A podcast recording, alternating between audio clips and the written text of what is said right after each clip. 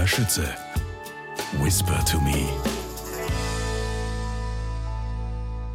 Hallihallo und herzlich willkommen. Karin Amaras, Inspektor Schnüffel, ist wieder in Aktion.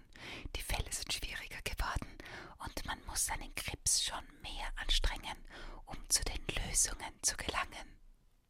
Los geht's. Ein besonders schlauer Einbrecher. Kommissar Lenz und Inspektor Schnüffel sind auf dem Weg zum Modestudio der Designer Clara Klamotte und Edwin Verschnitt. Auch Detektivin Grübler ist dorthin unterwegs, da ein besonders schlauer Einbrecher am Werk war. Der Kommissar fasst noch einmal kurz zusammen, was genau geschehen ist. Ein ganz schön verzwickter Fall. Als Herr Verschnitt heute Morgen als erster ins Büro kam, fand er hier dieses Chaos vor. Alle Schubladen waren durchwühlt. Das heißt, der Täter muss irgendetwas gesucht haben. Was ist denn hier los? unterbricht eine erschrockene Stimme die Erklärungen des Kommissars. Edwin Verschnitt eilt auf seine Kollegin Clara Klamotte zu und stottert. Klar, klar, Clara, stell dir, stell dir vor, uns ist eingebrochen worden. Diese Verbrecher haben meinen Entwurf für das neue Kleid von Monchita Durst gestohlen. Was? Du meine Güte, nein, das ist ja furchtbar. Und morgen hätten wir das Schnittmuster abgeben müssen. Na, den Auftrag können wir jetzt vergessen und die hunderttausend Euro dafür auch. Das ist das Ende meiner Firma, jammert Clara Klamotte. Auch Edwin Verschnitt ist verzweifelt. Ich dachte schon, dass ich den Entwurf für Monchitas Kleid gar nicht mehr rechtzeitig fertigstellen kann. In den letzten paar Tagen habe ich bis weit nach Mitternacht daran gearbeitet. Es fehlten nur noch ein paar Kleinigkeiten. Die wollte ich heute bearbeiten. Und jetzt das. Fehlt außer diesem Entwurf sonst noch etwas? Will Inspektor Schnüffel wissen. Clara Klamotte und Edwin Verschnitt schauen sich um. Dort hängt das Kleid von Lady Blabla. Da das Bühnenoutfit von Bastin Cheaper. Auf dem Schreibtisch lagen Erstentwürfe für die Band von Sirene Fischer und das fertige Schnittmuster für Hiranas Kostüm. Alles da. Kommissar Lenz meldet sich zu Wort. Moment mal, mir ist gerade aufgefallen, dass die Tür nicht beschädigt ist. Wie ist denn der Täter überhaupt in das Büro gekommen? Ja, das kann ich Ihnen schon erklären, sagt Edwin Verschnitt und zeigt auf ein Fenster im angrenzenden Ankleidezimmer. Sehen Sie diese Scheibe dort? Die wurde eingeschlagen. Der Dieb muss also durch dieses Fenster eingestiegen sein. Die drei Detektive untersuchen alles ganz genau. Tatsächlich, da liegen Glasscherben auf der Straße. Clara Klamotte ist verzweifelt. Monchita Durst wird furchtbar wütend sein. Sie braucht das Kleid doch für ihren Auftritt in den USA.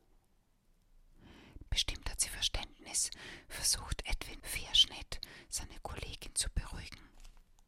Wir können ja auch nichts dafür. Der Entwurf wurde einfach gestohlen. Deshalb sollten wir jetzt auch Spuren sichern, erklärt der Kommissar. Vielleicht hat der Täter Fingerabdrücke hinterlassen. Und ich unterhalte mich mit den beiden Modeschöpfern, meint Schnüffel. Möglicherweise gibt es jemanden, der davon profitiert, wenn Monchita Dursts Kleid nicht rechtzeitig fertig wird. Detektivin Grübler schüttelt den Kopf. Dass ihr Männer immer alles so kompliziert machen müsst, murmelt sie und verlässt das Büro. Als sie zurückkommt, sagt Grübler, Frau Klamotte, machen Sie sich keine Sorgen. Ich habe eben mit Durst telefoniert. Sie können den Entwurf auch erst später abgeben. Dankbar schüttelt Clara Klamotte der Detektivin die Hand. Ich weiß gar nicht, was ich sagen soll. Vielen, vielen Dank. Das könnte unsere Rettung sein. Aber wie haben Sie das denn nur geschafft? Ganz einfach, lacht Grübler. Ich habe nur die Wahrheit gesagt. Nämlich, dass Herr Entwurf nicht rechtzeitig fertig geworden ist. Das sollte niemandem auffallen.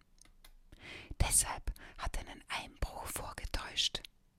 Ach, da war Monchitatus sofort bereit, die Frist zu verlängern. Und Sie, Herr Verschnitt, haben Ihrer Kollegin jetzt wohl einiges zu erklären. Detektivin Grübler hat den Fall schnell gelöst. Was ist ihr aufgefallen, was die Herren Detektive übersehen haben?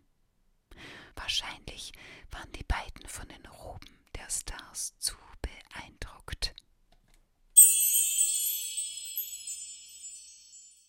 Diebstahl am Opernball.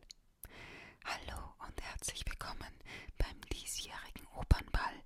Begrüßt TV-Moderatorin Annabella Steinbauer die Zuseher.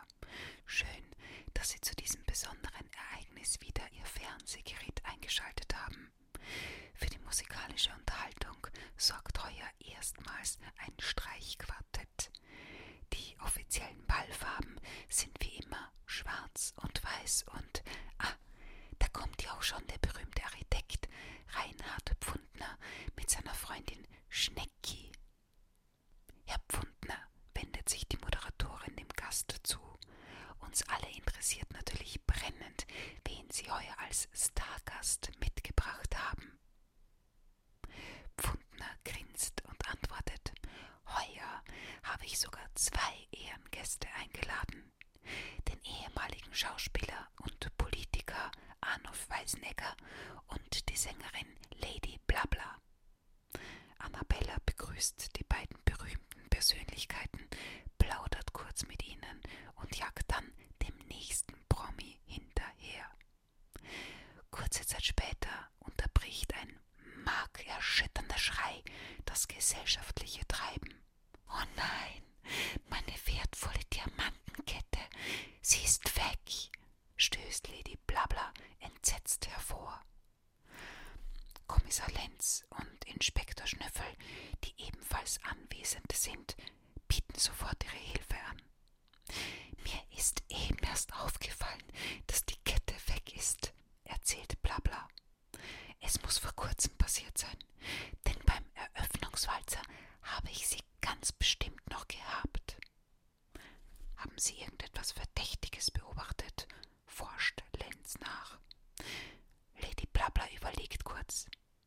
Es gab nur vier Personen, die sich heute Abend in meiner unmittelbaren Nähe aufhielten. Reinhard Pfundner, mit dem ich Walzer getanzt habe, Annabella Steinbauer, die mich interviewt hat, der Kellner, der mich bedient hat und ein Musiker, der unbedingt ein Erinnerungsfoto mit mir haben wollte. Diese vier Personen, diese vier Personen werden zu einer Aussprache gebeten und von den beiden Detektiven befragt. Wie Sie wissen, ist die wertvolle Kette von Frau Blabla gestohlen worden, beginnt Schnüffel mit den Ermittlungen. Es muss zwischen 22.30 Uhr und 23 Uhr passiert sein. Herr Pfundner, wo waren Sie zu dieser Zeit? Ich? fragt Pfundner erstaunt.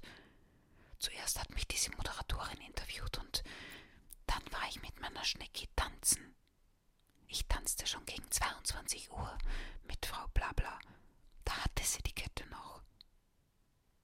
Gut, meint Kommissar Lenz. Können Sie uns das bestätigen, Frau Steinbauer? Ja, das stimmt, nickt die Moderatorin. Ich interviewte Herrn Pfundner etwa um 21.30 Uhr. Dann ging er mit seiner Frau tanzen. Danach hatte ich die Gelegenheit, Lady Blabla einige Fragen zu stellen. Aber wenn ich die Kette genommen hätte, hätten Sie wohl ein paar Millionen Zeugen dafür. Das ist klar, antwortet Lenz. Sie werden ja ständig gefilmt und die Zuseher hätten den Diebstahl live mitverfolgt. Was ist mit Ihnen? stellt der Inspektor den Musiker zur Rede. Hier, das ist ja wohl Beweis genug, meint dieser und zeigt den Detektiven ein Foto. Ich bat einen Freund Pause, ein Erinnerungsfoto von mir und Lady Blabla zu machen. Ich bin ein großer Fan von ihr und es ist eine Ehre für mich, heute hier zu sein. Ich habe den ganzen Abend nur für sie gespielt. Wie Sie sehen, trägt sie auf dem Foto die Kette noch. Lenz und Schnüffel betrachten das Foto genau. Lenz zeigt den Musiker, der einen Arm um Lady Blablas Schulter legt.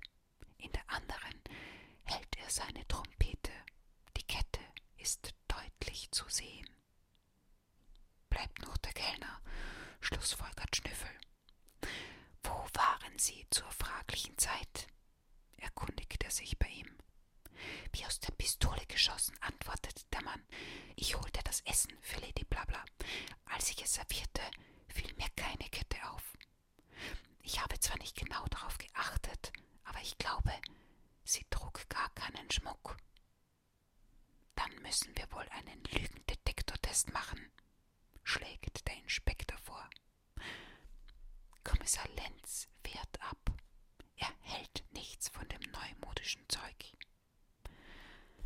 Lady Blabla ist verzweifelt. Dann müssen Sie eben weiter ermitteln. Ich gehe hier erst weg, wenn ich meine Kette wieder habe. Und wenn Sie jeden einzelnen Gast befragen müssen. Das wird nicht nötig sein, beruhigt sie Kommissar Lenz und ergänzt. Nach den vier Aussagen ist doch klar,